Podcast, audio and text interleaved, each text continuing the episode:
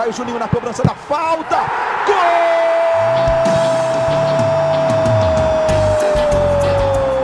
Está entrando no ar o podcast. Sabe de quem? Do Vasco!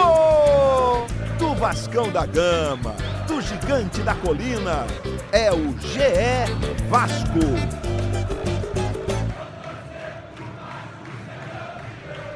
Fala, torcedor vascaíno. Tá começando mais um episódio do podcast GE Vasco, episódio 25. Esse aqui é especial. Estamos recebendo o Ricardo Graça, zagueiro, cada vez mais firme na equipe. Tudo bem, Ricardo? Tudo ótimo. Pô, foi bem na apresentação, eu gostei. Obrigado pela presença. cara. Muito obrigado, é um prazer estar aqui com vocês.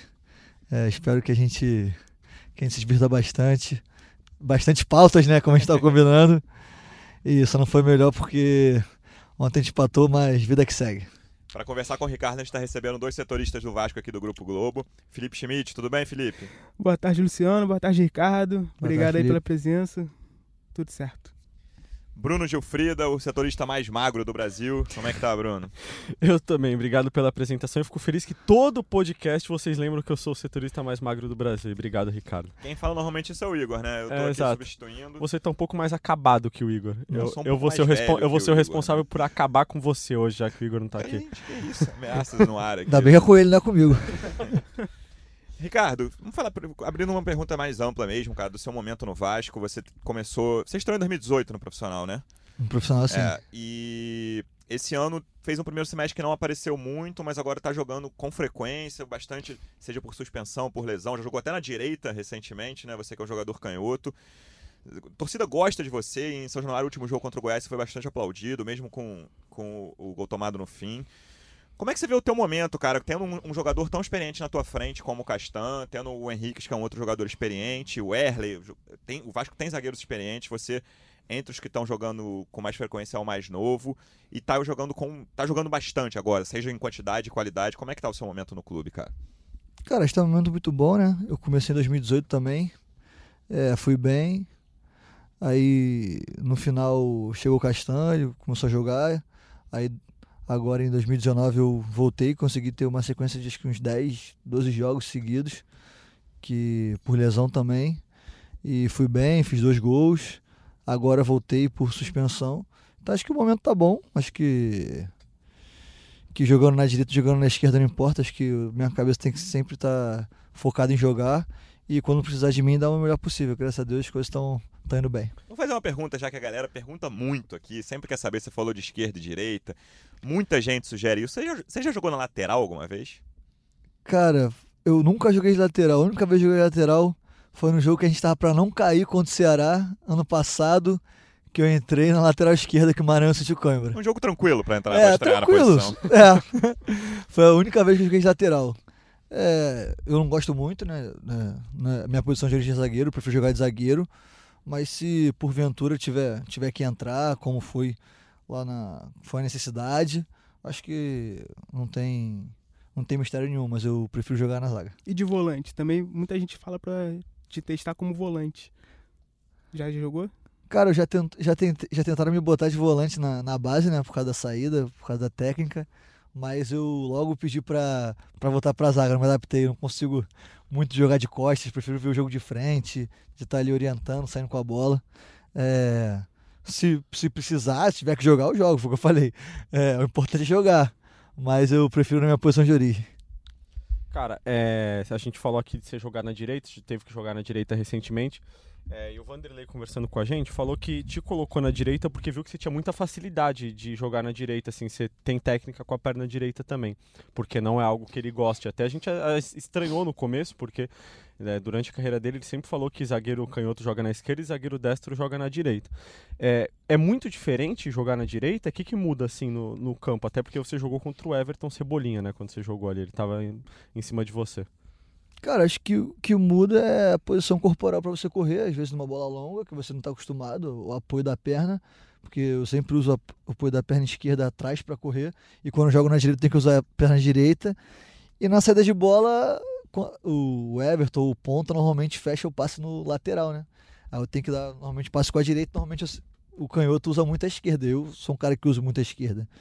Mas os fundamentos básicos de dar passe perto, de rebater uma bola, de marcar, não tenho dificuldade nenhuma. O problema mesmo é, às vezes, uma saída de bola no, no posição corporal. Mas é também porque eu não tenho costume. Eu sempre joguei minha vida toda na, do lado esquerdo. Então, foi uma coisa nova para mim. Mas fui bem, não, não senti. Achei que ia ser.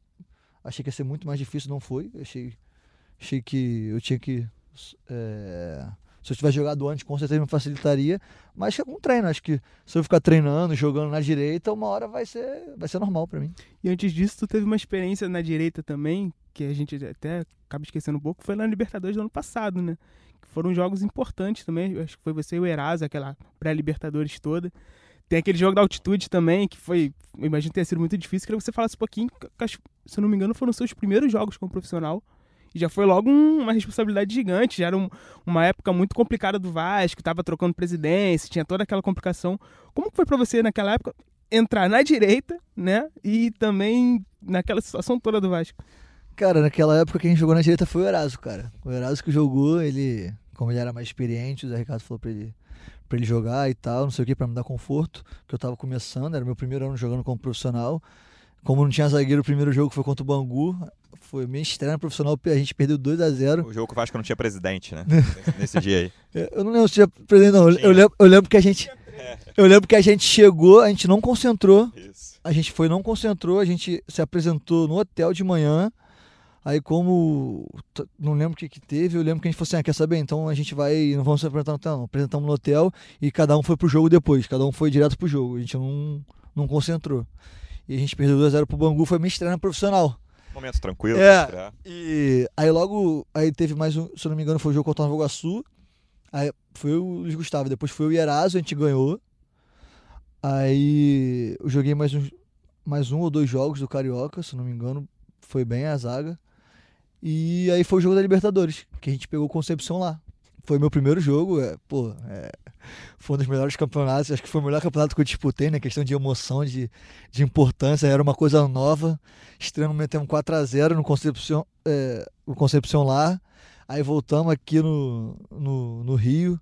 Aí no primeiro gol, pego a bola, lanço pro Wagner, dentro da área, o Wagner só toca Paulinho, a gente faz 1x0, logo depois faz 2. Aí eu pego o jo- t- aí 2x0, fizemos 6 gols, não tomamos nenhum. Aí ainda teve o jogo contra o, contra o Jorge Wilstermann, o primeiro, que foi 4x0 a gente. Aí, pô, três jogos sem tomar gol, pô, aí era. Era comparações, pô.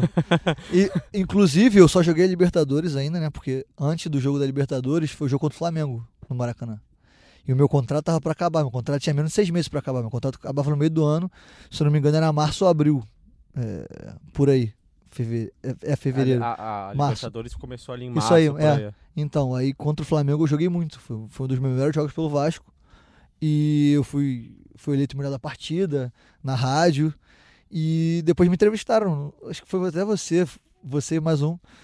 Perguntaram como é que eu tava me sentindo e tal. De, de ter sido o melhor jogador da partida, que o Zé Ricardo me elogiou muito. E falou da Libertadores. Aí eu ainda falei, falei, pô, é, vou pensar. Eu primeiro quero estar pensando em estar na lista da Libertadores, não em jogar, eu quero estar na lista. Se eu tiver na lista, estou muito feliz. Aí eles viraram e falaram, não, tá na lista, é você que vai jogar. Aí, pô, quando eu cheguei no estacionamento da minha família, eu até me emocionei, porque era um momento, pô, tinha acabado de começar, meus primeiros jogos. E, pô, tu, tu joga um clássico, eleito o melhor da partida, e vai pra Libertadores jogando, era tipo um sonho, né? Aí acabou que chegou na altitude, a gente tomou de 4 a 0 foi um. O time realmente, a gente começou. Foi um jogo atípico, né? Que ninguém jogou, se tu pegar. Ninguém. Você falou assim, ah, vou salvar aquele ali. Não, todo mundo foi mal pra caramba, não teve um que. Acho que em, em 15 minutos já tá É, 3x0. pô, O gol não passou vivo, você sabe, né? Porque tava comemorando o primeiro o primeiro, ainda, é. o. Ninguém viu o, se- segundo gol ao vivo. o, o primeiro gol, o cara tava batendo, o cara bateu a bola, o cara já tinha cabeceado, a bola tava entrando, o Rio estava pulando ainda, pra você ver como, como é muito, tipo assim, é muito diferente. É, realmente é... E Imagina ter sido seu primeiro jogo na altitude. Foi, foi o primeiro jogo na altitude. Aí a gente tomou de 4 a 0 só que ficou muito marcado porque logo depois eu saí, entendeu? Tipo, fu- na verdade eu nem ia jogar. O Zé Ricardo veio e falou que quem ia jogar era Paulão e Eraso, por causa da experiência, por causa da altitude e tal, não sei o quê. Só que o Eraso tinha sido, expu- tinha sido expulso contra o. Na ida, né? E ele pegou dois jogos de suspensão, ele não pegou um. Aí aconteceu que de manhã ele bateu no meu quarto e falou: Ó, quem vai jogar é você. Aí acabou que, que eu joguei. E como como ele já tinha me tirado antes por causa da altitude, ele depois ele manteve a, a opção dele. Então ficou muito marcado porque no outro jogo o time jogou e só eu fiquei de fora, tipo, como se eu fosse culpado. E assim, era, um- era uma, você, na verdade, você teve essa chance porque não, na época não tinha zagueiro, Não né? tinha, era era e isso. Luiz Acho que o Gustavo. Paulão tinha acabado de chegar e tal. Não, o Paulão chegou depois, Chegou o Erle chegou é. depois. Então, assim, não foi porque você foi, foi, foi ocupado, é porque os caras começaram a chegar e começou a ter mais opção, né? É, o Paulão e o eles- na verdade todo mundo já tinha, já tava antes, na época Uhum. do, da, da altitude já estavam todos. Só que o Erle chegou no Carioca, né, o primeiro a chegar foi o Eraso, que jogou comigo, aí o Erle chegou depois, só que como tava jogando o Eraso, a gente tava jogando bem, a gente ganhou, o Erle ficou no banco, inclusive no jogo contra o Flamengo, ele, se, não, se não me engano ele tava no banco já, sei que já tava na lista e o Paulão também chegou. O Paulão retornou, né, o Paulão já era, aí retornou, na Libertadores já tava. Ele já foi pro. Tanto que o a 4x0 do Jorge Wilstermann, a zaga foi eu e ele, o primeiro jogo lá no. Sim. Mas tu tá falando aí que você soube que ia jogar no jogo com o Flamengo, foi bem contra o Flamengo, então o Flamengo dá uma certa sorte pra você, né? É, graças a Deus, né? É, é um jogo grande, né? Um clássico, todo mundo quer jogar, ninguém quer ficar de fora. É, inclusive esse. Também teve Tá. um mistério se você ia jogar ou não É, esse te- último, né? Teve esse, porque. Por causa da recuperação. tua eu- Você postou aquela foto daquela tua perna lá e falei, ah, isso aí não vai jogar. Três mesmo, coxas né? do Ricardo ali. Esquece Pô, isso. Quarta-feira na- o Ricardo tá fora. Pô, na hora que eu, tomei, que eu tomei a pancada, eu não senti na falta. Eu achei, depois que eu vi em casa o replay, eu achei que tivesse sido no segundo lance na hora que eu faço a falta, mas não é, no primeiro que eu travo o cara. Eu tomei o tostão, só que eu não senti. Aí o cara bateu a falta, só que quando o cara foi bater, eu fui correr. Na hora que eu corri que eu senti, eu não conseguia, minha perna tava meio que não tava nem dobrada nem esticada, tava meio termo. E eu não conseguia mexer, não conseguia nem dobrar nem esticar. Aí eu fui pro médico, falei, cara, não tô conseguindo mexer a perna. Aí o, quando eu- a gente viu, cara, tava inchado. A situação foi tão feia que quem pediu substituição não fui eu, foi o Maqueiro. O Maqueiro que olhou e foi assim pro Vanderlei, isso na substituição. Você já tinha tido algo parecido assim? Não, assim não. E, cara, quando. Tipo, todo mundo ficou assustado, né? Tipo, é, quem. Todo mundo sabe que eu não sou de sair. Assim, acharam que era o joelho. Quando viram, meteram, acharam que era logo o joelho. E. Quando, quando todo mundo chegou, chegou no banco, Bastos, Andrei, eles olharam ele, o que aconteceu? Aí eu falei, ah, tomei um tostão. Ele, pô, tostão? Pô, você não é de sair, não sei o quê. Aí quando olhou minha perna, falou, que isso, cara? O nego já começou a falar em cirurgia, em. Em- no, lá no. lá- quando eu cheguei no, no vestiário, ele começou a falar em cirurgia. Pô, e o pior que, eh, assim, eu imagino que tivesse doendo muito, assim, mas acho que o pior era tu olhar pra perna e ver daquele jeito, né? Pô, cara, eu não conseguia mexer a perna, de verdade. Tipo assim, eu me, era, tava, e tipo assim, no Instagram tava duro. Tipo, não tava aquele edema e tava mole, tava muito duro. Então, quando eu cheguei no vestiário, cara, começou a doer. Aí, pô, pô, eu fico- também comecei a chorar, fiquei bolado, porque eu falei, pô, oportunidade dessa, como é que eu vou, vou machucar, não sei o quê. Aí fiquei muito bolado. Aí me tranquilizaram, eu fui já, não, tem que tratar, pô, vamos, vamos trabalhar, tu vai conseguir jogar, não sei o quê. Aí o médico conversou com o fisioterapeuta, a fisioterapeuta até, falou assim, ah, será que não vai ter que fazer tipo uma infiltração para tirar o líquido, não sei o quê. Aí ele, não, vamos, vamos tentar tratar hoje, vamos ver se vai diminuir o, de- o edema para amanhã a gente ver. Aí eu já comecei já no vestiário mesmo, já comecei a botar gelo, fazer tratamento com gelo já para diminuir. Mas já, já vieram também tirando tostão, pô, comecei a chorar porque tirar o tostão dói mais que o tostão em si, porque vai mexendo, vai mexendo. Aí, como o edema, a perna começou a ficar mole, aí no dia seguinte também tive uma evolução é, desse dia pro outro foi domingo para segunda foi evolução monstra. Realmente tá, Diminuiu tava, muito. diminuiu muito, mas estava doendo muito. Até hoje, foi o que eu falei. Hoje, hoje eu tomei remédio para jogar ontem, tô tomando remédio para jogar. Pô, quando o efeito do remédio passa, eu, eu não consigo dormir. Ontem eu não consegui dormir pro jogo, hoje eu não consegui dormir. Eu não consigo dormir, a perna tipo, dói muito, sabe? Até esquentar, até você levantar, dói muito. Então, é, E o que, que você fez pra conseguir jogar assim de. Cara, cara, eu tratei até. Tratei o dia todo. Tratei, tratei no domingo, do domingo pra segunda, tratei segunda-feira toda. Aí na véspera do jogo, terça-feira, eu tratei até duas horas da manhã. Acordei de manhã, eu nem dormi, praticamente nem dormi. E foi duas horas da manhã, eu tava saindo da fisioterapia. Acordei nove. Nove pra já ir pro. Pra, fui pra academia, fiz bicicleta. Aí fiz um trabalho na piscina também. Aí tratei também.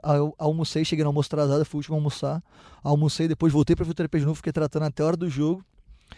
Aí tomei, tomei o remédio, né? E fui pro. Aí fui pro estádio, tratei no ônibus, cheguei no vestiário ainda. Falei, pô, vamos fazer um teste, não sei o quê. Aí o preparador físico, fazer teste o quê? Não faço teste no vestiário, tu vai pro jogo, pô, tá maluco, você vai jogar. Pô, tu tá bem, treinou ontem, não sei o quê. Aí o Físio falou assim pra mim: vai lá, dá uns piques, não sei o que, ver se tu tá se sentindo bem. Aí, pum, dei os piques no vestiário, me senti bem. Aí fui na sala do Vanderlei, com o Melo. E aí? Vai jogar? Falei, óbvio que eu vou jogar, não sei o que. Ele, óbvio que tu vai jogar, pô, tá maluco, tu acha que eu te tirar? Vai pro pau. Aí acabou que eu E aí, o fui. que, que passa pela cabeça quando leva o gol com 40 segundos, Ricardo? Depois de todos três dias de drama, um time, time mais forte do Brasil na atualidade, líder do campeonato, finalista Uhum. da Libertadores. Você começa, beleza, vamos jogar de igual para igual, o time tá pronto, tá preparado, o time tá bem, leva o gol com 40 segundos. Como é que é pra manter a calma e, falar, e a casa não cair já logo de cara? Cara, a primeira coisa que aconteceu, é, você ver, são duas, são duas ações diferentes, né? Ontem, quando a gente tomou o gol no final, eu meio que fiquei sem ação, né? Eu ca...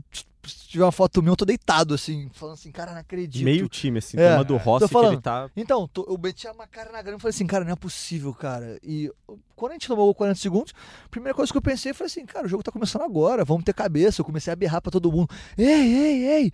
Aí comecei a apontar pra cabeça e falei, cabeça boa, vamos, vamos que dá, não sei o que, o primeiro, primeiro lance, sabe? Eu acho que foi equilíbrio nosso, acho que a gente. A gente tava. A gente encarou como uma decisão mesmo, a gente sabia que. Que era um jogo, foi o que eu falei, um jogo importante, um jogo grande, todo mundo quer jogar. Eu não quis ficar de fora, fui um sacrifício. Aposto que que ninguém queria ficar de fora desse jogo. E deu no que deu, foi um grande jogo. É, mesmo 40 segundos de jogo a gente manteve a cabeça, a gente continuou, a gente manteve a nossa proposta de jogo, que foi o principal, que era esperar eles no nosso campo e quando a gente roubasse a bola sair rápido no contra-ataque. O primeiro gol foi assim, o segundo também. Então, é, acho que a primeira coisa para você jogar um clássico é estar concentrado, cabeça.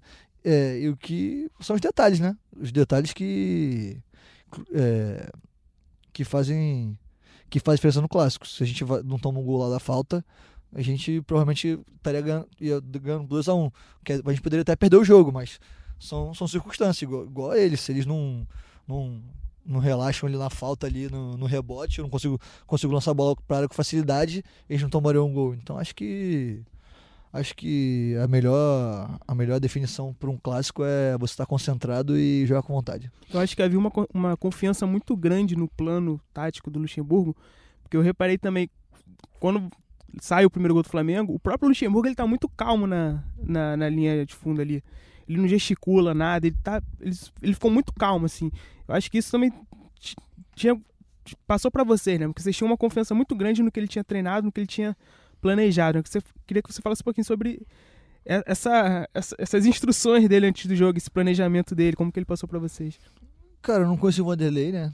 É, conhecia só de, de história, né? Que o nego fala, mais vitorioso. E, e, e quando chega sempre uma pessoa nova, você fica meio.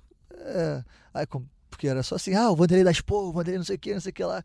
E quando tu começa a trabalhar com o cara, você vê que, que não é assim, que ele não é esse bronco que todo mundo acha que é, não sei o que. Óbvio, ele tem um jeito dele. é, se tiver que explodir, ele vai explodir, como eu posso explodir, todo mundo vai explodir. Mas ele é um cara que, que realmente ele chegou para mudar para melhor mesmo. Acho que, é, acho não, tenho certeza. Ele, ele, ele, ele toma a frente de tudo, tudo que desde que ele chegou ele sempre tomou a frente de tudo. Nosso, pra gente não se preocupar com nada, só em jogar, em, em focar. Então, óbvio que a tranquilidade dele na hora do gol e as instruções dele antes do jogo, o nosso, o nosso sistema tático tinha que fazer, o nosso sistema de jogo. Então, acho que acho que o, principal foi esse, não fugir da nossa característica. Que a gente trabalhou para isso, ele manteve, falou pra gente continuar trabalhando que ia dar certo e deu. Então acho que o gol 40 segundos não abalou em nada. Foi tipo assim, caramba, pô, tomamos um gol, mas ó, vamos lá, vamos levantar a cabeça, vamos seguir, vamos virar o jogo. E foi o que aconteceu. E aí é um jogo que o time leva quatro gols e o zagueiro depois é cumprimentado, elogiado em redes sociais e aí de- mais que- além da boa atuação teve um empurrão no, no Pablo Mari, né? Que assim eu já fiquei sabendo que te marcaram em tudo quanto é post de, de Instagram e tal. Olha o Ricardo, olha o Ricardo e era, foi curioso que a TV tava bem com um close ali na imagem Na hora. fechada no Ribamar e no Mari. O Ribamar dá aquela entrevista já lendária dizendo que não entendeu o que o, o, que o Mari falou e deu um tapa nele. O Mari se aproxima do Ribamar que tá de costas e aí você chega dando um empurrão no Mari. aí a- Atropelando o Mari. é, a, a confusão se arma ali no meio do campo e aí todo mundo ficou te marcando. Como é que foi essa repercussão depois do, do clássico? Cara? Cara, foi até engraçado, porque acabou o jogo. Eu sou um cara muito tranquilo, não, não, não gosto de confusão, mas acabou o jogo, eu olhei pro Vanderlei assim, olhei né, pra todo mundo. Aí o Vanderlei falou pra gente ir lá na torcida. E eu tava indo, porque parece que tipo, eu tava esperando já, né? Tipo, ele vai empurrar ele, vou lá empurrar. Não, é. Eu tava Na indo pra verdade, tu surge do nada, É, né? Tu todo mundo ali- fala, pô, tu já tava esperando. Não, pô, eu vi o Vanderlei falando assim, vamos lá cumprimentar a torcida, porque a torcida cantou do, antes do jogo até o fim, né? É, A torcida do Vasco realmente é, é uma torcida que apoia. Então, eu tava indo, tava chamando todo mundo pra ir pra, pra, pra torcida, pra aplaudir e tal, pra cumprimentar. Aí na hora, cara, eu nem vi o, o, o, o- início, né? Eu, eu vi depois que o Ribamar vai falar com ele, ele, tipo, tirar o braço. Eu só vi o tapa do Ribamar e ele correndo. Aí na hora que ele correu, pô, o Ribamar tava de costas. Tipo assim, não foi um. Eu não fui pra bater ou machucar. Se fosse pra machucar, eu dava um soco. Pra fazer uma confusão, eu dava um soco. Eu só empurrei, tanto que o Rafinha chega e tal. Aí eu falo, vai pra lá, não sei o quê. É, e depois eu. Tem uma confusãozinha ali, mas acaba. Depois, depois do- da confusão, o Tuller veio, veio, veio falar comigo, né? A gente trocou a camisa. No meio da confusão, pô. Quando acabou. Eu, o Tuller começou a olhar pra mim e falou assim: Que isso, cara? O que aconteceu? Eu falei: Nada, não sei o que, vamos trocar a camisa. Eu troquei a camisa com ele. Aí eu falei assim: Como Vamos se ali. nada tivesse É tipo, acontecido. vai com o É. companheiro de zaga aí, vai tá tudo certo. Eu falei, eu falei, Túlio, eu vou ali falar com o Pablo, não sei o que. Ele, não, não, vai falar o quê? Depois tu fala com ele. Aí quando acabou, quando acabou isso aí, eu fui, né, saí, fu- ali na beira do campo, tem até na entrevista do Bruno Henrique, se pegar pra ver ali atrás, tá eu e o Pablo conversando sem camisa, se abraçando. Eu pedi desculpa pra ele, falei, pô, tu ia, tu ia bater no... Falei, pô, tu ia bater no Ribamar de costas, não sei o que. Ele, não, eu, fala, eu só ia falar com ele, não sei o que. Você entendeu o que ele falava, pelo menos. Que o Ah, Mais ou Rafa menos, falava. é. Mas se o, o, o Ribamar já tinha dado um tapa sem entender a primeira vez, imagina se É. o Mari volta lá e continua falando É, espanhol com pô. ele. Não, então. Aí eu falei com o Paulo. É, eu falei, pô, tu vou correndo pra cima do Ribamar, eu só fui lá pra separar, não sei o que, pô, pedi desculpa. Ele, não, não, tudo bem, não sei o que. Aí conversamos de boa, a gente se abraçou e tal, e morreu. Porque ele é amigo do, de um cara que trabalha na, na empresa. Inclusive, o empresário dele, quando veio, quando ele chegou, almoçou comigo junto, Ah. entendeu? Então, tipo assim, a gente nunca se viu, foi a primeira vez que a gente se viu assim, mas a segunda, né? Porque teve jogo lá em Brasília. Mas ele parece ser um cara super de gente boa. Eu pedi desculpa, ele se tornou uma boa, tipo, não tem. Aí a, é, a torcida do tipo do Flamengo começou a me xingar, sabe? Começou a, tipo, aquelas coisas de, de. de rivalidade mesmo, não sei o que, só que não tem nada, não tem. Foi, foi uma, co- uma coisa ali no campo, tá ligado? Que morreu. Não- E, cara, é, esse jogo, pra gente que tava cobrindo, foi um jogo diferente, assim, né? Porque é, quando saiu o gol no começo, é, dá uma impressão de que ah, quem, quem tava dentro, vocês podem ter achado isso, mas quem tava fora pela qualidade do Flamengo e, e o- a, a rapidez do gol, dava a impressão de que, né, poderia ser algo diferente do que foi no fim. Mas o jogo foi realmente muito bom. Pra você, foi um dos melhores jogos que você já jogou na vida, assim? Até pelo, pelos dias que antecederam, assim? Cara, eu acho que foi um, foi um jogo muito importante pra mim pela volta por cima que eu dei em relação à à minha lesão, que tá, ainda tá incomodando, mas que foi muito recente. Foi tipo, em 48 horas eu consegui jogar um jogo de 90 minutos de alto nível, jogar o jogo todo, ir bem. contra Caiu algumas vezes Contra, no... contra o melhor ataque do Brasil, contra o melhor time hoje na atualidade no Brasil, né? Que tá é, o líder do Brasileirão. Então acho que pra mim, de, de superação, acho que foi o melhor jogo que eu joguei. Agora de qualidade de. De acho que não, acho que já tiveram outros jogos que eu, que eu fui muito bem, inclusive contra o Flamengo no passado. Esse último contra, ontem contra o Goiás, eu acho que eu fui muito bem também. Então, pra mim, de superação, acho que esse foi. Sacrifício foi, foi o melhor pra mim. Achei interessante porque antes do jogo, assim, a gente tentando saber se ia jogar ou não, teve alguém que tava con- conversando comigo e falou assim, pô, legal esse, esse esforço do Ricardo de jogar, porque conheço muito jogador aí mais velho, assim, mais veterano, mas coisa que, pô, nessa situação aí ia dar um migué, não ia jogar, pô, vai pegar os caras os cara voando, vai enfrentar e tal. E legal ver ele, ele se esforçando realmente e tal. Acho que isso nem passou pela tua cabeça, né? Cara, eu acho que você pode encarar é, cabeça de vencedor, né? É uma coisa que o Vanderlei sempre fala pra gente e é uma coisa que ele é, não tem jeito. É, podem falar o que quiser do, dele, mas que ele tem DNA de vencedor e que ele é e que o discurso dele é esse. É, ninguém pode falar coisa contrária. Você pode pegar ah, é o melhor ataque do Brasil, o jogo vai ser difícil, não sei o quê. Ou você pode encarar como? Caramba, vou pegar uma oportunidade, vou pegar o melhor ataque do Brasil, um time que está em primeiro. Imagina se eu consigo parar o ataque dele, jogar bem pra caramba e subir na minha carreira, conquistar um espaço. E foi o que eu pensei. Foi, na verdade, eu fui para eu fui pro jogo com a cabeça assim. Inclusive conhecidos meus, familiares falaram assim: "Pô, tu vai se queimar, não joga, não sei o quê. Porra, o jogo, o jogo vai ser o jogo mais difícil do ano. Você tá machucado, como é que tu vai jogar no sacrifício? Você, era um jogo para você estar tá 100%, você tá 70, 50. Era para estar tá 200%, como é que tu vai conseguir jogar, não sei o quê. Eu falei, falei, não, pô, eu vou jogar. Eu, eu, é, é uma oportunidade. Pô, tô, apareceu agora, bateu na minha porta, eu quero estar tá jogando, eu quero estar... Tá, eu quero estar ajudando meus companheiros, eu quero, pô, então acho que foi o que falaram, um jogo para ficar na história, 4 a 4 e graças a, Deus, graças a Deus deu tudo certo. Dei meu máximo e no final as coisas as coisas funcionaram. Acho que acho que eu fui honrado com uma boa com uma boa atuação por causa disso, por causa de todo o sacrifício que eu fiz, que eu tentei para jogar, treinei no dia anterior com dor, tratei até, até de madrugada, acordei de manhã, fui para bicicleta, até meu vídeo meu vazou na piscina treinando no dia. Então, treinei, ainda treinei na cama do hotel antes de, de, de ir pro, pro estádio. Fiz um teste na cama do hotel. Aí fiz um teste no, no vestiário, né? Teste não, mas aquela, aquelas movimentos para ganhar mais confiança. E fui confiante pro jogo e deu no que deu. E cara, você falou de mentalidade vencedora, né? No, do seu lado ali na, na zaga entre os zagueiros do Vasco, né? Não tá do seu lado porque dificilmente você joga com ele, mas é o Castan, que é um cara que, pô, tem uma história incrível né, de superação e tem uma mentalidade muito vencedora. O é, que, que você tenta absorver da convivência com o Castanho? Como é que é conviver e você aprender com... as perguntas com... do Twitter, Bruno? Porque tem uma pergunta que é exatamente essa. Não, não sei se é um não... fake seu. né? Eu acho que já... ele estava no telefone, foi, é... ele que, foi ele que mandou. Pior que não, porque já participou várias vezes. Era a, pergunta, a primeira pergunta do público que eu tinha separado para te fazer, é, Desculpa, Ricardo. Luciano. Matheus Damasceno pergunta, o Castan tem te passado um pouco da experiência dele ou você está conseguindo absorver só pela convivência? Pelos dois, né? É um cara que tem uma carreira consolidada aqui na Europa, é, seleção brasileira, campeão da Libertadores, é, joga ali na esquerda também. Enfrentar o Castanho no campo ele é chato, no treino ele é chato? Não, no jogo ele é chato. Cara, ninguém gosta de perder, né, cara? Até eu sou chato no treino, todo mundo reclama, todo mundo sabe, ninguém gosta de perder. Esse é o bom do nosso grupo, sabe? A gente. No treino, é, não é rivalidade, mas todo todo aí, assim. todo treino sempre tem tipo uma discussão de é, de ganhar, de não sei o que. Aí o time que ganha provoca o que perdeu. Então ele, ele também tem essa mentalidade de vencedor, um cara que não gosta de perder, eu também, o Vanderlei. Mas todo conversa a maioria dos zagueiros, como é que é essa convivência de vocês da mesma posição ali? Ah, com certeza, antes do jogo ele me passou confiança, depois do jogo ele me elogiou, falou que eu fui muito bem, não sei o que. Então acho que é um, é um líder, né? É o nosso capitão. É um cara que, que eu jogo pouco porque é, nós dois estamos canhotos, mas é, quando tiver que jogar junto a gente joga.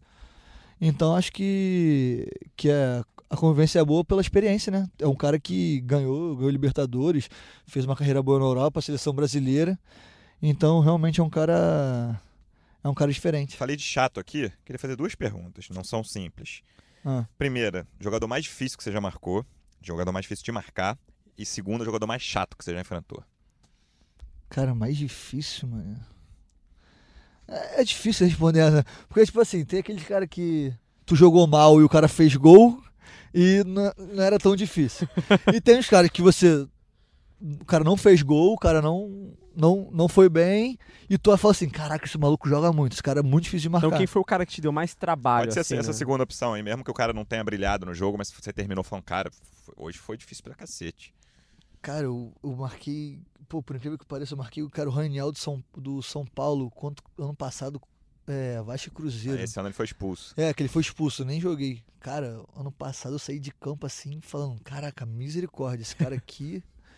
porque o cara sabia usar o corpo, o cara era rápido, o cara chutava bem, o cara cabeça, mudava muito rápido de direção. É, então, eu.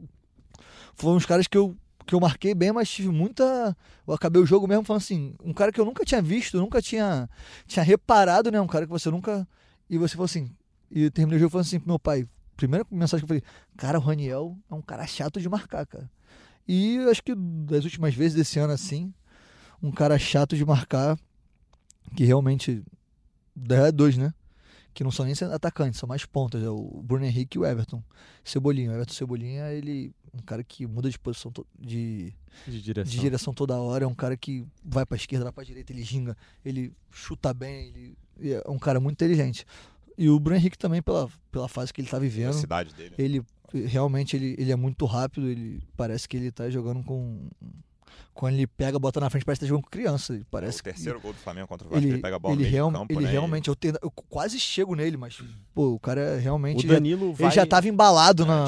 era falta, muito né? difícil chegar. É, então, até a gente ficou discutindo aqui, pô, o Danilo podia ter feito a falta, mas acho que de repente o lance era tão rápido que ele nem É, não consegue passar pela cabeça dele de fazer a falta, assim, sabe? Porque é, é muito rápido. E o lance. jogador mais chato, Ricardo, essa você escapou. O jogador Cara, mais chato que, que você enfrentou. Cara, acho que foi o Carliman, né? É. Cara, o Carliman de, de, de reclamar assim, o. Eu, eu gosto muito, eu gosto bastante do Carly, falando, ele é chato pra gente, pro time dele, ele é bom pra caramba. É um cara que, que tá sempre lá brigando com a arbitragem pra marcar. E hum, Parece que quando ele se aposentar, ele vai virar juiz. Não, e, e e- e normalmente, a- às vezes, a pressão dá certo. Então é um cara que fala o jogo todo. Tu vê, ele fala o jogo todo, o jogo todo. Mas não é um cara desleal, um cara. Tu vê que, que ele. Que é dele mesmo, é de. É de ser aquele capitão mesmo que fala. Que, então acho que o mais chato, assim, acho que, que é ele. Tu tem uma referência, assim, um cara que você se, se espelha muito pra. Em estilo- questão de estilo de jogo, até de postura também. Cara, eu gostaria muito. é, lógico, né? Não ter o futebol, não ter o futebol igual, mas eu gosto muito do Sérgio Ramos, cara. Eu acho ele um cara muito. Que é chato também, né? É, mas, mas é um cara que. que, pô, ele tem todos os fundamentos, sabe? Ele, pô, ele sobe bem, ele tem uma boa impulsão, ele tem técnica, ele cabeceia bem, ele bate falta, Tá ele bate, pênalti ele bate pênalti. Sabe? É um cara, é um líder. Então acho que, eu- se não me engano, acho que deve ser um dos zague- os zagueiros que mais tem gol. É um dos que mais tem gol e deve ser um dos que tem mais título, assim, de hoje. Importante, né? Tem a Copa do Mundo, dois, acho que dois Champions, se não me engano. Então acho que é um cara que eu, que eu gosto bastante. Queria te fazer uma pergunta um pouco fora do futebol, que a gente acompanha todo, todos vocês nas redes sociais. Eu sempre vejo que você é um cara assim. Não é, não é comum um jogador participar tanto de rede social. Eu já vi você comentando de série em rede social, você dando apoio pra torcedor na rede social. É, hoje eu parei um pouco. Parou um pouco. Queria que você falasse um pouquinho sobre isso, então, e por que você parou também. Cara, porque hoje tudo também é. Tudo que você fala, as pessoas levam. Tem muito mimimi, né? Então, tipo assim, não dá pra eu, às vezes, falar muitas coisas que eu penso, que eu acho que vai vir um monte de gente começar a xingar, começar a falar, sabe? Então, às vezes, acho que é, foi até bom diminuir um pouco da rede social. Eu diminui bastante ano passado, esse. Porque ano passado tava, tava um pouco difícil e tal. Acho que até me fez bem você não ficar ligando que- muitas coisas que, que as pessoas falam que às vezes você fica até meio cabisbaixo. Então, é, eu não, né? Tipo, eu não fico. Eu sou um cara que eu tenho a cabeça boa. Eu consigo, eu consigo chegar depois de um jogo que eu joguei mal, me procurar e ver o que as pessoas falam. Eu absorvo as críticas que eu acho que, que são boas pra mim. Agora aquelas que sai, sai daqui, você não merece, tá no Vasco, não sei o quê. faz não a sei- busca depois É, do jogo pelo teu nome? Faço, sempre faço. Eu sempre faço pra. Porque, cara, eu acho que. É, busca você tem que estudar, né? Todo mundo estuda, vocês estudam é, da sua profissão. E eu, com- com- eu estudo a minha profissão também. Eu gosto de ver jogo. Tanto a minha noiva que tá aqui, ela, pô, vê jogo comigo, comenta, a gente sabe. Então ela sabe, ela sabe tudo, e eu também. A gente, a gente, a gente conversa muito sobre jogo lá em casa. É... Mano, é jogo o dia, dia todo, futebol o dia todo. Será que gostam de ver futebol também? É, isso aí, todo mundo gosta de, Todo mundo gosta, porque. E aprendeu a gostar, não gostar, mas aprendeu, porque é a minha profissão. Então, até todo mundo vê. Ela vê, minha mãe vê, todo mundo vê. E eu vejo também. Então é uma coisa que. Tem uns caras que falam que não gostam de ver fora do, do ambiente de trabalho, É, né? Mas tu gosta. Eu gosto de ver pra saber o que as pessoas estão pensando, que, pô, às vezes eu tenho que melhorar em tal coisa, às vezes, pô, uma- um posicionamento meu, tipo, agora estamos aqui fazendo um podcast, quando acabar, eu vou ver o que, o que a torcida ou alguém comentou, ah, não foi legal falar aquilo, eu já vou começar a me policiar sobre, sobre algumas coisas, tipo, sempre tá aprendendo. Então, eu diminui bastante essas coisas de falar muito de, na rede social, porque tudo que eu falava, algumas coisas que eu falava, eu, meu- meus comentários no Twitter, no Instagram, no Twitter não, mas no Instagram é até fechado pra, pra não ter muito xingamento, coisas que, que não vão te acrescentar em nada, entendeu? Mas mas eu, eu sou um cara que eu gosto de de estar com as pessoas, de fazer amizade. É, sou um cara muito sociável. Vou sair no mercado, fazer 20 amigos. Sair, sair na farmácia, fazer 30. Eu falo pra caramba, como vocês estão vendo. Eu sou um, eu, sabe, eu sou um cara tranquilo, cara. E, e eu, até. Eu nunca fui te fazer isso, mas eu vi o um maluco falando que tinha perdido. Tinha perdido a família. É, que tinha perdido o irmão aí perdeu a avó, aí perdeu não sei quem, sei lá, eu sei que tá passando por um momento muito difícil na vida dele, que ele tava em depressão, não sabia mais o que fazer. Aí eu fui e tinha acabado de, de, de receber. Foi uma coisa que me tocou mesmo, sabe? Tipo, eu, quando ele falou, eu chorei assim, tipo, eu emocionei no ônibus, eu chorei uhum. e comecei a falar, eu falei mesmo, o que eu tava sentindo no meu coração. E, graças nem conhecia o cara. Nem conhecia, não sei nem quem é. Se passar na minha frente, sei nem quem é. Mas achei que naquele momento eu tinha que. Eu tinha que pô, acho que eu vou. Acho que essas palavras vão melhorar um pouco a vida dele. E, pô, um bando de gente começou a comentar, deu uma repercussão boa, todo mundo começou a dar apoio para ele, ele agradeceu, falou que tava bem melhor. Então acho que é isso. Às vezes você faz uma boa ação para uma pessoa que você nem conhece, às vezes um bom dia aqui, uma boa tarde, faz a, o dia da pessoa. Eu acho que acho que não só no futebol, mas que às vezes no mundo a gente está precisando disso, de, de a gente olhar mais o próximo. Ô, Ricardo, você é um cara bem articulado, você falou gosta de conversar bastante, fazer amizades. E cada jogador tem sua personalidade, mas você, até mais que a gente, deve saber que essa não é a, a, grande, a personalidade da grande maioria dos jogadores, né? Cada um é de, do seu jeito. Mas se você não fosse jogador, o que, que você gostaria de ser, assim? Você, você já pensou nisso alguma vez na vida? Você... Não, cara. Sério? Não. a noiva é, tá rindo aqui. Não, não, cara, sabe por quê? Vou te falar. Eu, apesar de, eu falar de estudar, eu nunca gostei de estudar. Nunca gostei de estudar. Eu sempre fui um cara. Um cara que aprende, eu sempre aprendi as coisas fáceis. Devia falar pouco na aula, né? Nossa, nossa, meu Deus, vocês não têm noção. Mas, mas tu falou, falava muito, mas os professores gostavam de mim, porque eu era, eu era legal. Ah. Então, assim, eu falava tanto, mais tanto, que elas não conseguiam me expulsar de sala, sabe? Convencia a professora é, a não expulsar é. de sala. Então, eu não gostei de estudar. Só que eu sempre aprendi as coisas muito fáceis. Então, tipo assim, até todo mundo da minha família fala que eu sempre desperdicei esse meu talento, que eu podia estar estudando, podia estar fazendo outra coisa fora de campo, e eu não faço, sabe? Então, acho que eu nunca, na minha cabeça, desde pequeno, sempre foi: você joga futebol, você joga futebol. Você chegou no Vasco muito cedo, né, Ricardo? Comecei em 2009, eu tinha 12 anos. Ah, mas, pô, minha, a minha, minha caminhada foi bem antes de. Conta aí então, vai. Ih, podcast vai ter duas horas. Três horas de duração. Vai ser conta, três horas. Conta, conta, então, não vamos. tem problema não. Que vamos é lá. Uma história, é uma história maneira também. Então, então, conta aí, vai. uma história, vamos lá. Contando a minha vida. Até mudou a postura aqui, tava jogadão na cara. Agora, agora. Cara, eu desde pequeno, né, sempre gostei de jogar bola. Engraçado que meu pai não, nunca jogou bola. Meu pai, se dá uma bola pra ele, misericórdia. ele até jogava pelada, mas zagueiro e, pô, sem qualidade nenhuma, só porrada. Pô. Achei que fosse falar, zagueiro é quem não sabe jogar, né? Não, não ele, ele, brucutu mesmo, só que era futsal, né? Só site. Meu pai sempre lutou, ele lutava vale tudo. Ele lutava boxe, lutava... Aí... Alô, Pablo Maria.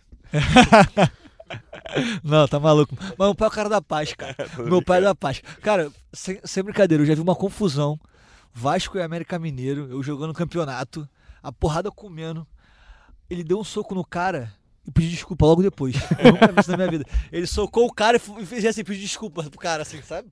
É. Aí, continuando, eu comecei quando eu era pequeno, é, acho que se não me engano, com 5 anos no futsal. Aí eu joguei, jogava no, fut... no Grajaú.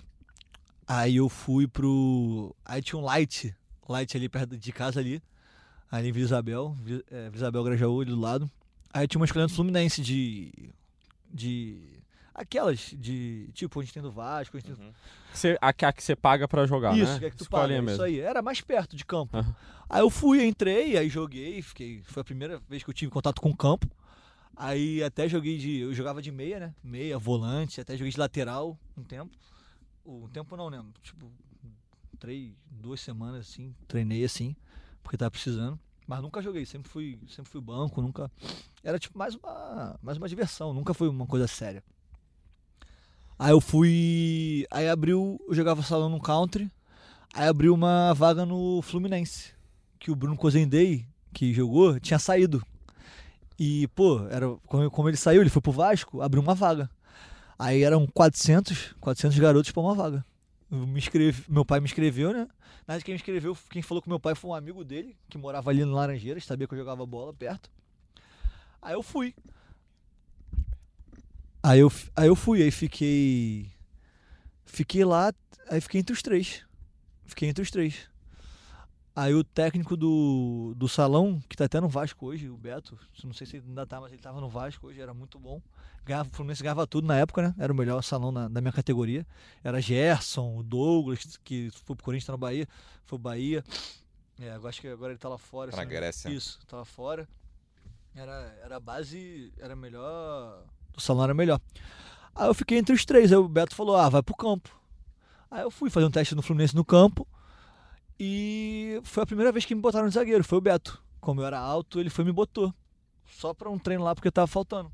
Mas eu era meia, jogava de meia, achava que era camisa 10, não sei o quê. Aí as minhas notas na escola começaram a cair. Porque eu treinava de tarde no Fluminense e eu de noite ia pro country, pro jogo country. É, Então, tipo assim, eu chegava em casa morto, eu não estudava nada. Aí as minhas notas começaram a cair, começa... começaram a cair, já não gostava, começaram a cair. Meu pai falou assim: ó, tu vai ter que escolher uma, tuas notas estão caindo na escola, não pode, não sei o quê. Aí eu falei, como eu gostava muito do, do tênis do, do Grajaú, do Grajaú Country, do, do futebol lá, do futsal, porque era uma diversão, cara. Era tipo assim, eu chegava no clube duas horas da tarde, eu ia embora 11 horas, sabe? Porque minha mãe fazia dança lá, minha irmã também. Terminava tarde, eu ficava o dia todo brincando de polícia ladrão, brincando de pique-esconde. Aí tinha aquela duas horas da parada que eu treinava e depois voltava, era, era o dia todo isso, do lado de casa. Aí eu, eu saí do campo, do Fluminense, saí do campo e fiquei no Grajaú. Aí fiquei no Grajaú, aí teve um jogo Grajaú e Vasco. E o pai do Bruno trabalhava com meu tio. Aí meu tio foi ver o jogo. E o Bruno era o também, o Bruno jogava muito salão. Ele era o artilheiro, camisa 10 e, e capitão do Vasco. E nesse jogo, no primeiro tempo, eu marquei ele, eu marquei ele muito bem. Ele só meteu uma bola na trave, numa falta, mas eu marquei ele muito bem. Aí eu saí porque eu, eu tinha sempre tive problema de respiração. Aí eu tinha, eu tinha adenoide, tinha amígdala fechada e eu saí com asma. Tipo, tive asma e saí do jogo. Tanto que eu nem voltei, o técnico não deixou nem eu voltar. Só que o pai dele gostou e falou com meu tio. Falou, pô, estamos precisando de zagueiro canhoto, leva ele lá no Vasco. Aí o meu tio conversou com meu pai, meu pai foi e conversou comigo. Falou, ó, tem uma vaga lá no Vasco de zagueiro. E aí, você vai querer? Tu joga, tu joga no meio, como é que vai ser? Aí eu falei, ah, pai, eu sempre gostei de marcar também, né? Sempre marquei. Aí eu falei, ah, pai, eu vou. Ele, é, você vai, você- se você passar, você começa a ir pra, mais pra frente. Você se firmar lá, você vai até o- a posição que você quiser. Aí eu fui, fui, fui pro, lá pra Washington Luiz, né? Foi o primeiro, foi primeiro, meu primeiro treino. Camisa branca, short preto, mesmo preto. Aí esqueci o papel em casa da inscrição. Aí eu cheguei lá desesperado já. Aí, pô, o pai do Bruno co- conversou lá com o Fábio, que era o coordenador e tal. Aí eu, foi uma pessoa também que me ajudou muito no futebol, já quis parar o Fábio que falou pra eu continuar. Aí, aí o Fábio foi, não, vai jogar, não sei o quê. Aí, pô, primeiro treino de zagueiro, nunca tinha jogado de zagueiro. Pego a base 9,6 do Vasco. Base 9,6, com 7 na seleção. Era o Juninho, goleiro, Foguete, Lohan, Luiz Felipe, o Baiano, o Índio, o Mosquito, o Chaveirinho. Time, eram 11, 7 na seleção. Falei, meu Deus, eu- tipo assim, eu não sabia, né? Aham. Mas hoje eu penso assim, caraca, meu Deus, como é que eu passei no teste? Aí a primeira bola que veio, eu saí jogando, cortei o mosquito três vezes, saí jogando. Aí outra coisa, a mesma coisa, eu cortei, saí jogando. Aí já me tiraram, falaram, tu vai treinar com 9,7. Aí eu fui, fiquei entre 9,7. Aí fiquei treinando, fiquei treinando. Aí com três meses eu recebi meu primeiro uniforme do Vasco. Com seis meses eu já já estava com o grupo já inte- integrado já. Um ano, seis meses eu federei, fiquei integrado com o grupo. Um ano eu virei titular e nunca mais saí. Aí joguei. Aí, mas antes de eu virar titular, eu quis parar de jogar bola. Eu, eu Por quê? Amor ao, ao próximo. Porque eu, graças a Deus, eu nunca precisei, eu nunca precisei estar no futebol por necessidade. É, como a maioria da- Uhum. do, do, do futebol é assim, você você tem necessidade em casa, você tem o dom de jogar bola e você fala assim, ó, vou mudar a vida da minha família. Da família. Isso aí. É, então, não só no futebol, em qualquer qualquer profissão tem isso, mas no futebol tem muito porque é, como tem muito dinheiro, tem muita visibilidade, a maior, a maior chance que tem do, do pobre tirar a família da miséria é jogando futebol. E é uma profissão digna, tanto que todo mundo quer. É, na verdade, jogar futebol é bom pra caramba. Se não fosse, eu É, não estaria com aqui. certeza. Então, é, nunca foi pra mim necessidade, nunca foi, ai meu Deus, preciso jogar bola. Não, sempre joguei bola porque eu quis, foi sempre um hobby pra mim. E graças, e graças a isso, eu via que os caras que jogavam, di- disputavam posição comigo não tinham condição, sabe, não tinha condição de, de, de se acabasse ali, ó, não virei jogador de futebol, vou estudar. Não tinha isso. Vou, não virei jogador de futebol, vou vou- fazer outra profissão, entendeu? Tipo, não é Você ter condição de estudar, isso aí, sem estudar, não é ter uma oportunidade de estudar, como eu tinha, de talvez seguir uma outra carreira. E eu falei pra minha mãe, eu falei que não queria mais jogar bola, eu virei pro meu pai e falei, não quero mais jogar bola. Isso com quantos anos? Cara, eu devia ter, se eu cheguei no Vasco em 2009, eu devia ter, sei, 12, 13. Aí minha mãe, como assim tu não quer jogar bola? Porque, aí meu pai, meu pai virou e falou assim, é, não, deixa ele, não quer jogar bola, não quer mais jogar bola. Minha avó também, porque minha avó sempre, sempre viajou, sempre fez as coisas. E a minha avó nunca quis que eu jogasse bola. Minha avó sempre quis que eu seguisse uma carreira e estudasse, me formasse e viajasse com ela. O meu pai é a mesma coisa. E. E deixa eu, antes deixa eu só apontar uma coisa. Uma, uma coisa que eu esqueci. Eu, eu só fui. Eu só fui pro. pro Vasco assim, porque teve uma. Teve uma redação na escola, quando eu era mais novo, que eu. Que o, meu pai, ele não queria que, tipo, como a gente tinha uma casa em Cabo Frio, a gente ia todo final de semana, meu pai não queria que eu, tipo assim, não queria que eu jogasse bola no salão, porque ele sabia que todo, todo final de semana eu ia Vocês iam pra. eu ia ter que eu ia ter que ficar ele ia Tinha ter, que- ia ter- ia ter jogo, eu ia ter que ficar preso. E eu, eu jogava na escolinha e antes de eu ser federado, antes pro Fluminense, isso tudo, antes de eu me federar mesmo, eu só jogava na escolinha. E quando abriu a federação, no Grajaú, o meu pai não quis que eu fosse, falou que eu não ia fazer. Aí a minha mãe virou pra ele e falou assim: Não, eu vou conversar com ele e você vai fazer. Aí meu pai não queria deixar, não queria deixar, não queria deixar. E teve o dia sexta-feira, logo sexta-feira ainda, o dia que a gente viajava pra Cabo Frio, ia ter o teste. Aí minha mãe virou e falou assim: Ó, vai lá, toma um papel aqui, já, já, já preenchi tudo, ó, vai lá que a gente vai. Eu falei: Ah, mãe, a gente vai pra Cabo Frio? Ela, não, seu pai vai esperar. Aí meu pai ligando pra minha mãe: Cadê vocês? Não sei o que, não sei o que, lá, já tô aqui, já tô aqui embaixo, cadê vocês que não chegam? Aí a mãe: Não, calma, atrasou aqui o trem, não sei o que. Mentira, já treinado, tá fazendo teste do, pra federar. Aí, aí quando eu cheguei, né?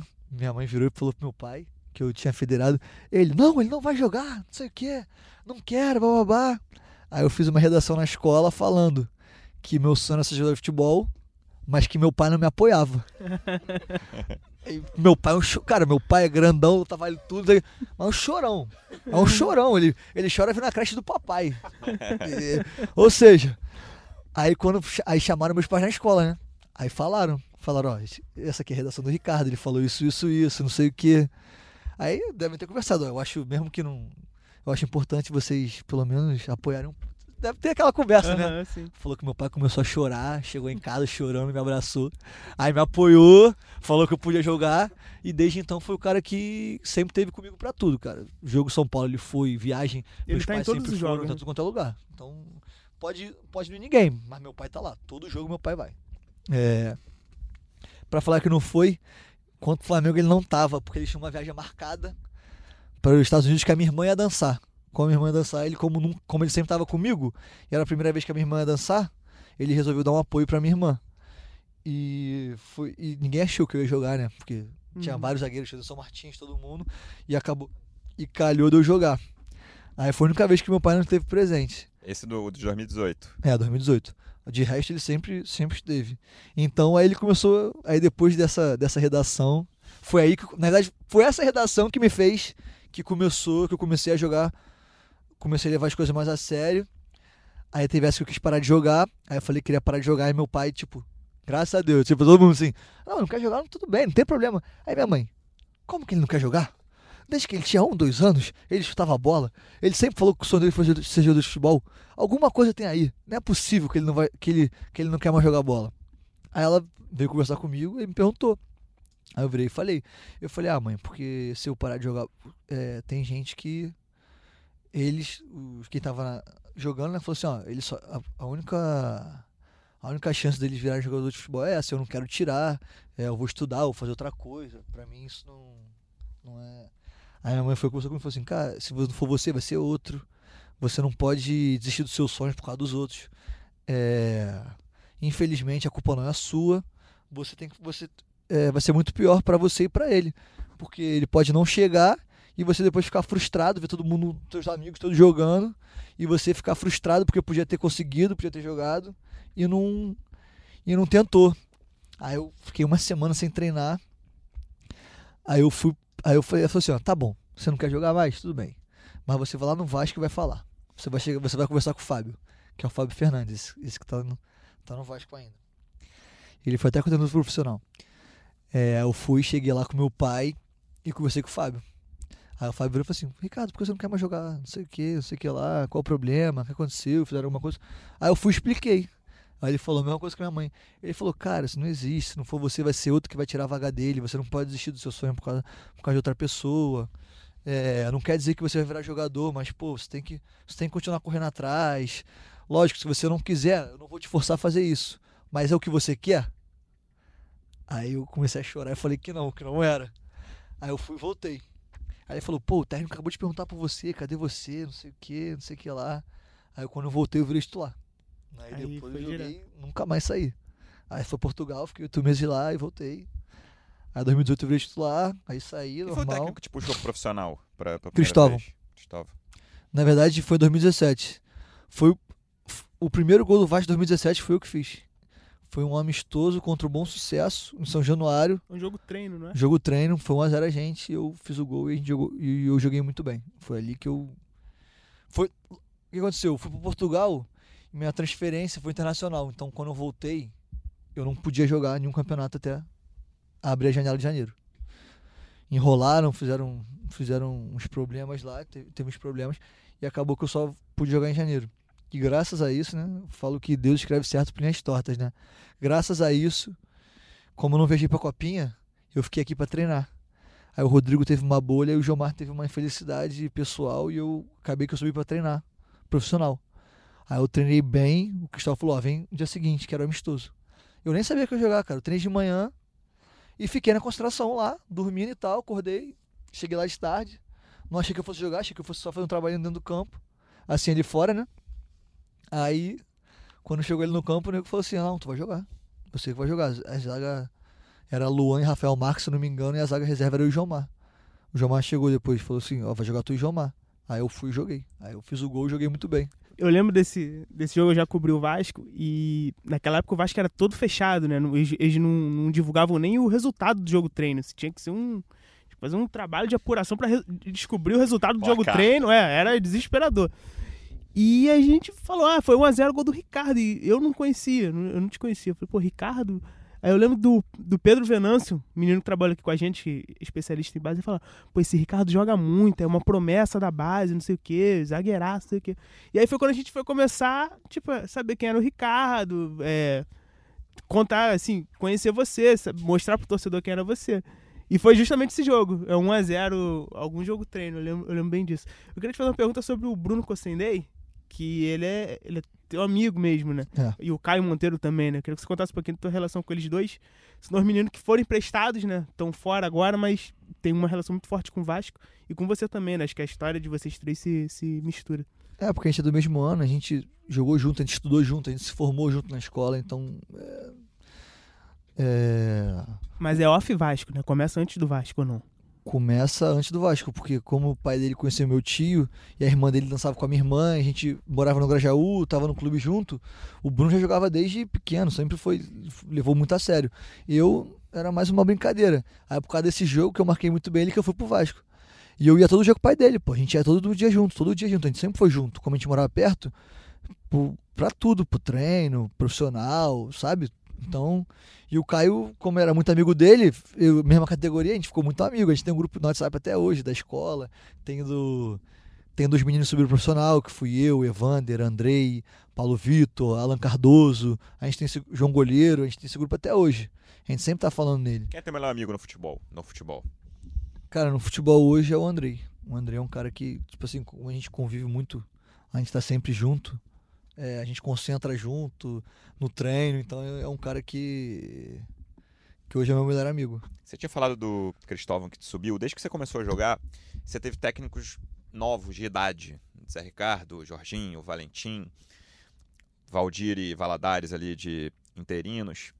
E aí chegou o Vanderlei. Você falou um pouco do Vanderlei, mas eu queria saber qual foi a diferença que você sentiu, cara, em relação aos técnicos com quem você trabalhou? Não, claro que eu não estou fazendo nenhuma crítica a eles, mas qual é a diferença de ter um cara experiente, de chegar, de tomar a frente das coisas, como você mesmo falou? Qual foi a diferença que você sentiu no momento da chegada do Vanderlei na comparação com os outros técnicos com quem você trabalhou no profissional?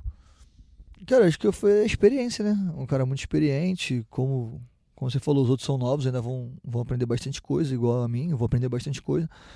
É, a experiência dele, uh, o time dele de saber as coisas, de, na, hora de, na hora de falar, na hora de me de fazer alguma coisa, de tomar alguma decisão.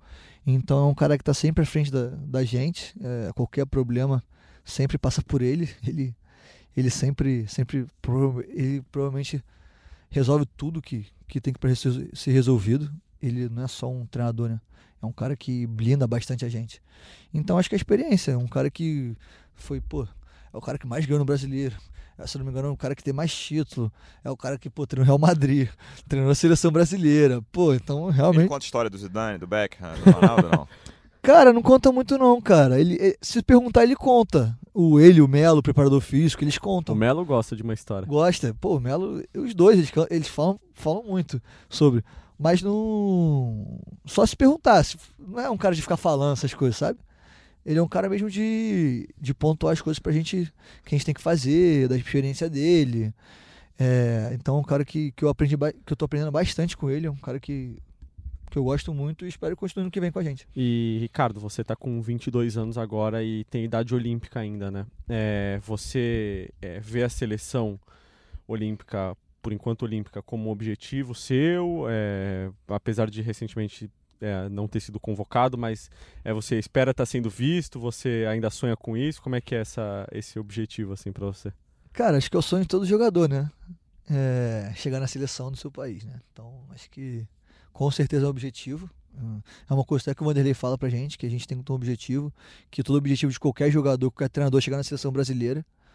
Então, óbvio que, esse, que é um sonho, né? É uma, é uma coisa que eu, que eu busco, mas eu eu mantenho a cabeça no Vasco. Eu acho que quanto mais eu jogar no Vasco, quanto mais eu for bem no Vasco, quanto mais eu ficar em evidência no Vasco, é, a seleção vai ser consequência disso. Mas você acha que é um sonho possível, assim? Porque tem sonho que a gente sonha, mas fala, ah, é difícil. Mas tem sonho que a gente sonha e, e vê que é possível. Você... Cara, eu acho que tudo é possível, cara. Acho que não tem nada, nada impossível, não. Acho que é tudo é possível. É, eu só tenho que continuar fazendo o que eu tô fazendo, trabalhando, é, mantendo forte ali. E quando se vier alguma convocação, por acaso, é, se tiver alguma coisa, também chegar lá, dar uma melhor e bem para continuar. Acho que toda vez que você você traça uma meta e você chega nessa meta, você já tem que estar tá pensando em, pensando em crescer. Então acho que eu tenho que pensar primeiro no Vasco, em porra, jogar bem, em ficar em evidência em todo mundo começar a falar de mim, começar a ficar em evidência mesmo, porque aí as coisas vão acontecer naturalmente. Cara, você se firmando no Vasco, um passo natural para um cara que se destaca num clube grande do Brasil é jogar na Europa. Queria saber se você falou de que vê muito futebol. Não é nem se você tem um clube preferido, não. É, é, qual clube que você gosta de ver jogar hoje? Qual time que você gosta de ver jogar na Europa? Assim? Tem, um, tem algum, um ou dois, três, que você fala que você pare, pô, hoje tem jogo sábado, 10 da manhã, daquele time. Cara, eu gosto muito do Barcelona, né? Porque eu gosto muito do Messi. É, para mim é o, é o ídolo no futebol. Acho que se eu encontro com ele, seria um cara que eu provavelmente eu ficaria, caraca, é o Messi, sabe? Eu vi até o jogo da Argentina e Venezuela de perto. Então, um cara que é espetacular. O que ele, o que ele faz, o que ele faz com a bola, sem a bola, a visão de jogo dele, o entendimento tático dele, ele realmente é fora de série. Para mim foi o melhor que eu que eu vi jogar. Pra mim ele é o melhor de todos. Questão de futebol, de, de técnica, de tudo. É, de show foi o Ronaldinho, né? Porque realmente o Ronaldinho que fez todo mundo começar a olhar realmente lá pra fora foi, foi aquele foguete. Mas acho que o Messi foi o melhor que eu vi. Então acho que o Barcelona, eu gosto muito do, do Liverpool, gosto muito do Klopp. Acho que um cara muito inteligente, um cara muito. Além de inteligente, é um cara que é.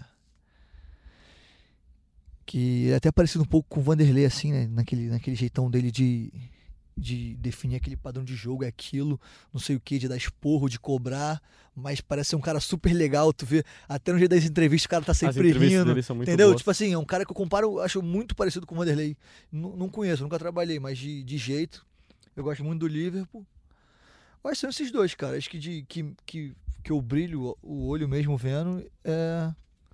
são esses dois. Deve ter mais algum. Tem que ver Tipo, se a Manchester- noiva concorda, né? Se ele não vê todos os jogos na televisão, ele tá falando Cara, eu até, do- eu até diminui um pouco. Antigamente eu via muito. Eu vejo, eu vejo, mas, a cara dela. mas ho- hoje, hoje eu jogo muito mais videogame do que propriamente vejo o Ah, jogo, entendeu? entendi. Hoje, hoje eu jogo muito mais videogame. Antigamente eu via muito jogo, hoje eu vejo Entendi. muito. Eu Cara- gosto, do, eu gosto do, do Manchester City também, porque eu gosto do Guardiola. O jeito, o, o jeito que o Guardiola joga de, de eh, não ter posição, dos jogadores, cada um tem uma função dentro de campo. Às vezes o zagueiro vira volante, o lateral vira zagueiro, sabe? Ele já começou um jogo aí da Champions League, se não me engano, com sem zagueiro. Ele tava jogando com um lateral e dois volantes, entendeu? Ele até tá- começou perdendo, depois ele mudou. E acho que virou o jogo, se não me engano, acho que foi contra o Atalanta. Então, é um cara que também muito inteligente que mudou o Barcelona. O Bar- o Barcelona começou aquele tic-tac por causa dele. Então, são os três, são os três times. O Manchester City nem pelo time mesmo, é mais pelo, pelo Guardiola. Tu vê assim, a gente, tem muita gente que fala muito isso, né? Que o futebol no Brasil é muito diferente da Europa. Tu, tu vê essa diferença mesmo? Assim, até em termos táticos, técnicos a gente nem pode falar porque naturalmente os melhores vão pra lá, mas tu vê muita diferença taticamente do que, do que vocês jogam aqui pro tu assiste lá fora? Cara, eu acho é um pouco diferente. Eu, eu joguei lá fora oito meses, fiquei em Portugal. Então, inclusive, o, o Jesus estava lá no esporte na época que eu estava. eu, acho, eu acho diferente é, a intensidade com a tática. Como eles ficou muito compacto, o jogo é muito compacto e muito intenso. E muito intenso, muito compacto e muito intenso. É, é, parece que é mais rápido, sabe? E parece ter menos qualidade. É, parece que não, não na Champions League, mas falando do português mesmo que eu joguei. Parecia que tinha muito menos qualidade que aqui. Mas se você parasse pra pensar, não. É porque como era muito tenso, muito compacto, tinha muito menos espaço. Então era muito aquela coisa muito robotizada. Era muito Mais, mais. automatizado. Isso aí, era muito. Eles eram muito técnicos. Ninguém errava domínio, ninguém errava passe. Chute, entendeu? Era muito mais difícil. Os caras errarem coisas fáceis assim. Errava coisas mais difíceis. E aqui eu acho que a parte tática a gente melhorou bastante. Hoje o futebol aqui brasileiro é muito mais tático. O que às vezes pega um pouco é um pouco a inte- a intensidade. Mas acho que a gente tá, tá evoluindo bastante. Acho que, que não, não deixa de desejar muito, né? Nisso. Acho que o que acontece é que os melhores jogadores daqui vão para lá. Se os melhores estivessem aqui, com certeza o nível do campeonato seria, seria diferente. Ô, ô, ô, Ricardo, tem uma pergunta do seu xará aqui, Ricardo Mota. Pediu pra você explicar o que foi o gol que o Vasco sofreu no jogo contra o Goiás.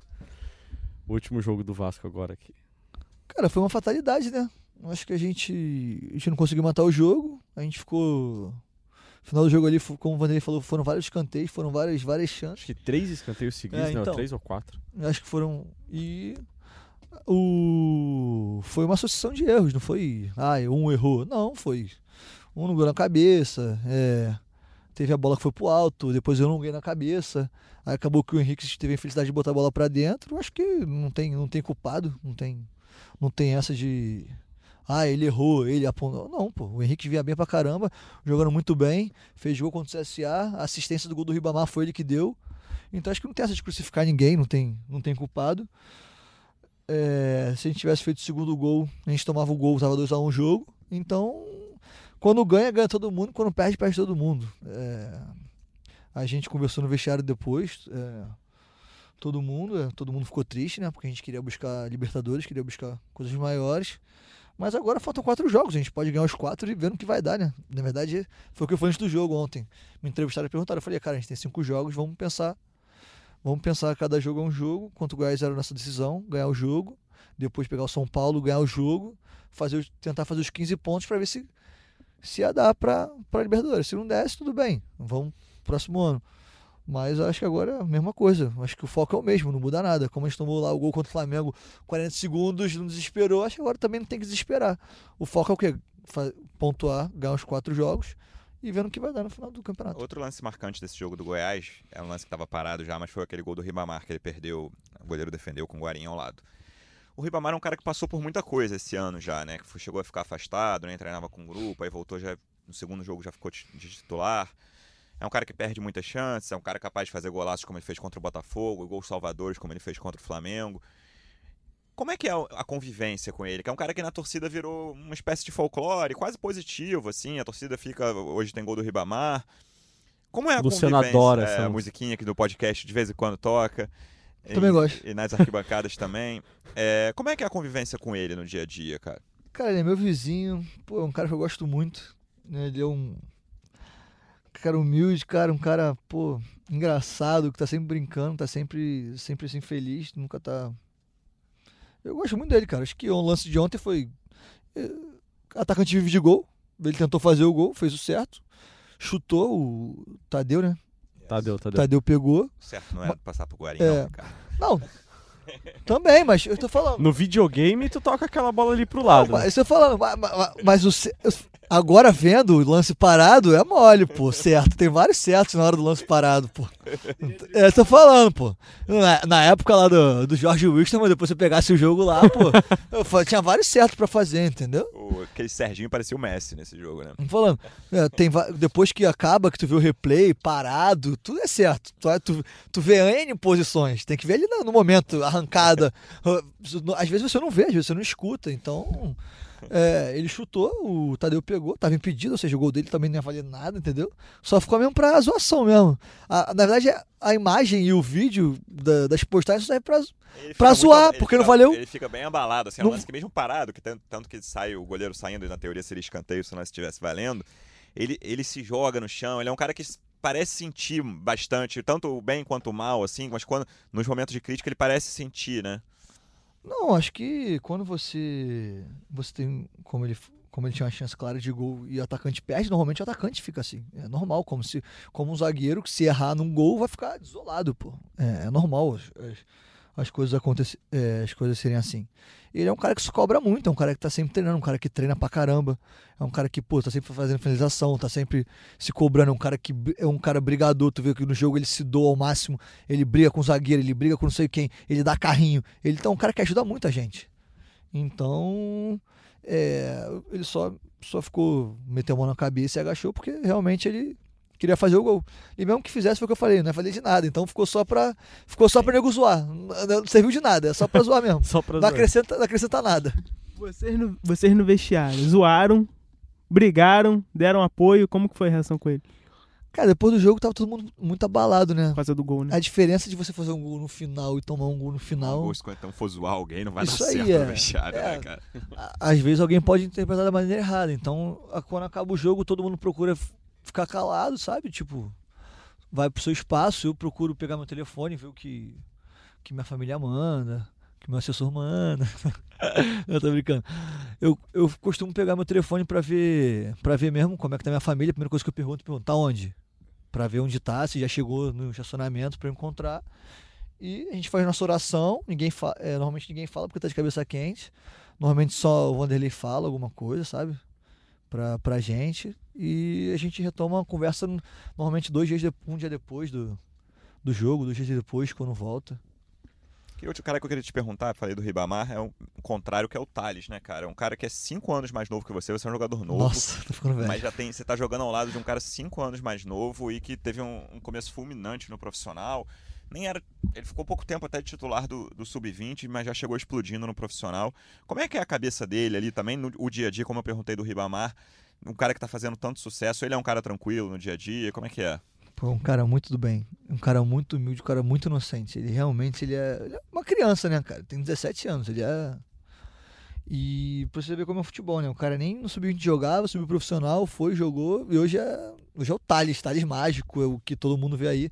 É, é diferente, é um craque de bola. Realmente ele, ele e o Paulinho são, são totalmente fora da curva.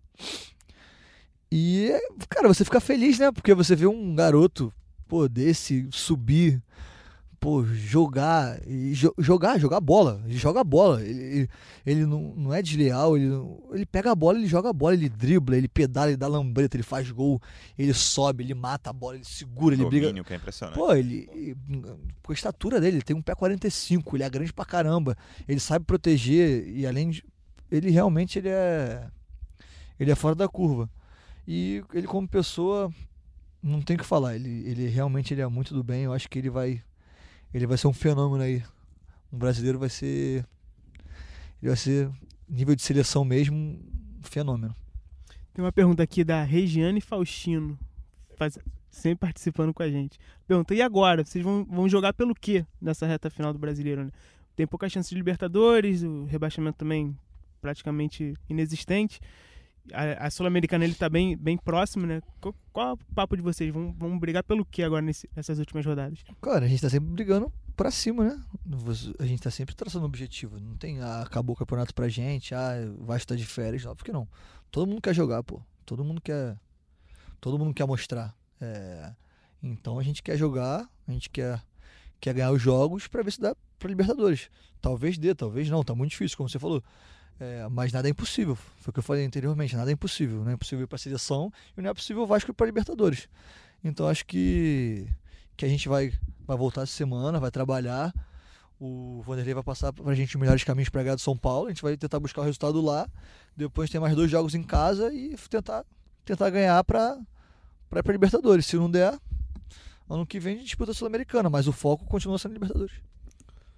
Vocês conversam sobre. pra- Pra encerrar, que esse podcast já tá com recorde de duração Três horas. aqui. É, pra ter o do presidente do clube. Mas a história Que foi rápida. até- A história de, de vida dele foi rápida. Foi, né? é, ele eu, É, eu, eu, falei, resu- eu antes de até, eu começar. até voltei algum- algumas coisas que eu É. esqueci porque eu tentei resumir Ah, bem máximo. eu tinha- com tanta volta. Nossa senhora. Imagina essa história que eu vou ter. Misericórdia. É até um pouco, eu falei do presidente do clube. Vocês conversam sobre as perspectivas do Vasco, assim, que é- você falou que o Vanderlei blinda muito o grupo em relação até a questões de salariais, de atrasos, é um cara que, que faz o contato direto com a diretoria. Como que é essa, essa conversa no elenco? Assim, a gente sabe os problemas financeiros que o Vasco enfrenta, ou a diretoria tem a expectativa de melhorar isso no próximo, na próxima temporada. Como que é a conversa entre o grupo e com a comissão técnica sobre esses assuntos financeiros, pri- principalmente? Cara, o Vanderlei tá sempre passando pra gente o que o presidente passa pra ele.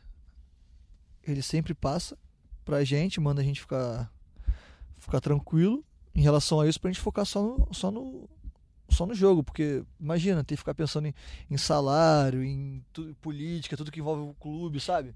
Então se a gente for ficar pensando nisso, a gente vai ficar maluco. Até vocês devem ficar maluco tentando. Então a gente não. A gente não pensa nisso. A gente, o Vanderlei blinda muita gente sobre isso passa alguma coisa que ele acha importante, que acontece. E o resto ele só fala, ó, vai jogar bola, vocês têm que focar no jogo, não sei o quê. Então você pode ver que, que não tem, não tem nenhuma, nenhum problema, nenhuma confusão em relação a isso. O Vanderlei é um cara que realmente, é isso que eu tô falando, a diferença dele para os outros é essa. Ele é um cara totalmente experiente, ele já passou por isso tudo, então ele sabe muito bem como gerir, como gerir um grupo. É, porque além de técnico, ele sabe gerir o grupo. É um cara que deixa o ambiente saudável, o ambiente bem, então ele realmente ele é diferente nisso. Teve churrasco, teve. É, teve churrasco na casa do Basto, teve, É.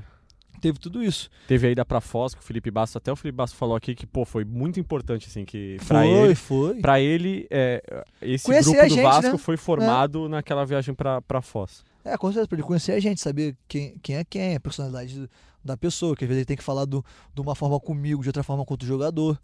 Então ele é um cara muito inteligente, é um cara que, que já viveu isso tudo, então hoje, se ele é o cara mais vitorioso, não é à toa. É porque eu, realmente o cara, porque eu falei, o cara tem DNA de vencedor, é um cara, um cara bom pra caramba. Ricardo, você avisou logo no início que falava muito. Cara, É. quero te agradecer. Não foi por Podcast falta de recorde aviso. De duração, foi muito bom. Perguntamos tudo que a gente queria perguntar. Obrigado, cara. Vamos trazer aqui você de volta, separar três horas no próximo. Teve muita pergunta que a gente não fez que a galera mandou, mas porque É. realmente, pô, de- Tudo estourado. a culpa foi do Ricardo, tá? É. Desculpa, Desculpa, gente. A história de vida Desculpa. de Ricardo. Eu assumo. Cara, brigadão. Até a próxima, Eu que Ricardo. agradeço, gente. Obrigado. Schmidt, valeu, cara. Um abraço, até a próxima. Valeu, Luciano. Obrigado, Ricardo. Guarda aí mais algumas histórias aí pro, pro próximo, então. Bruno, deixar. obrigado, amigo. Até o, O Ricardo próximo. volta aqui quando, quando for pra Europa, ele volta aqui pra se despedir do Vasco e Vai contar é, mais contar mais história da, da vida dele. Pessoal, muito obrigado. Até a próxima. Um abraço.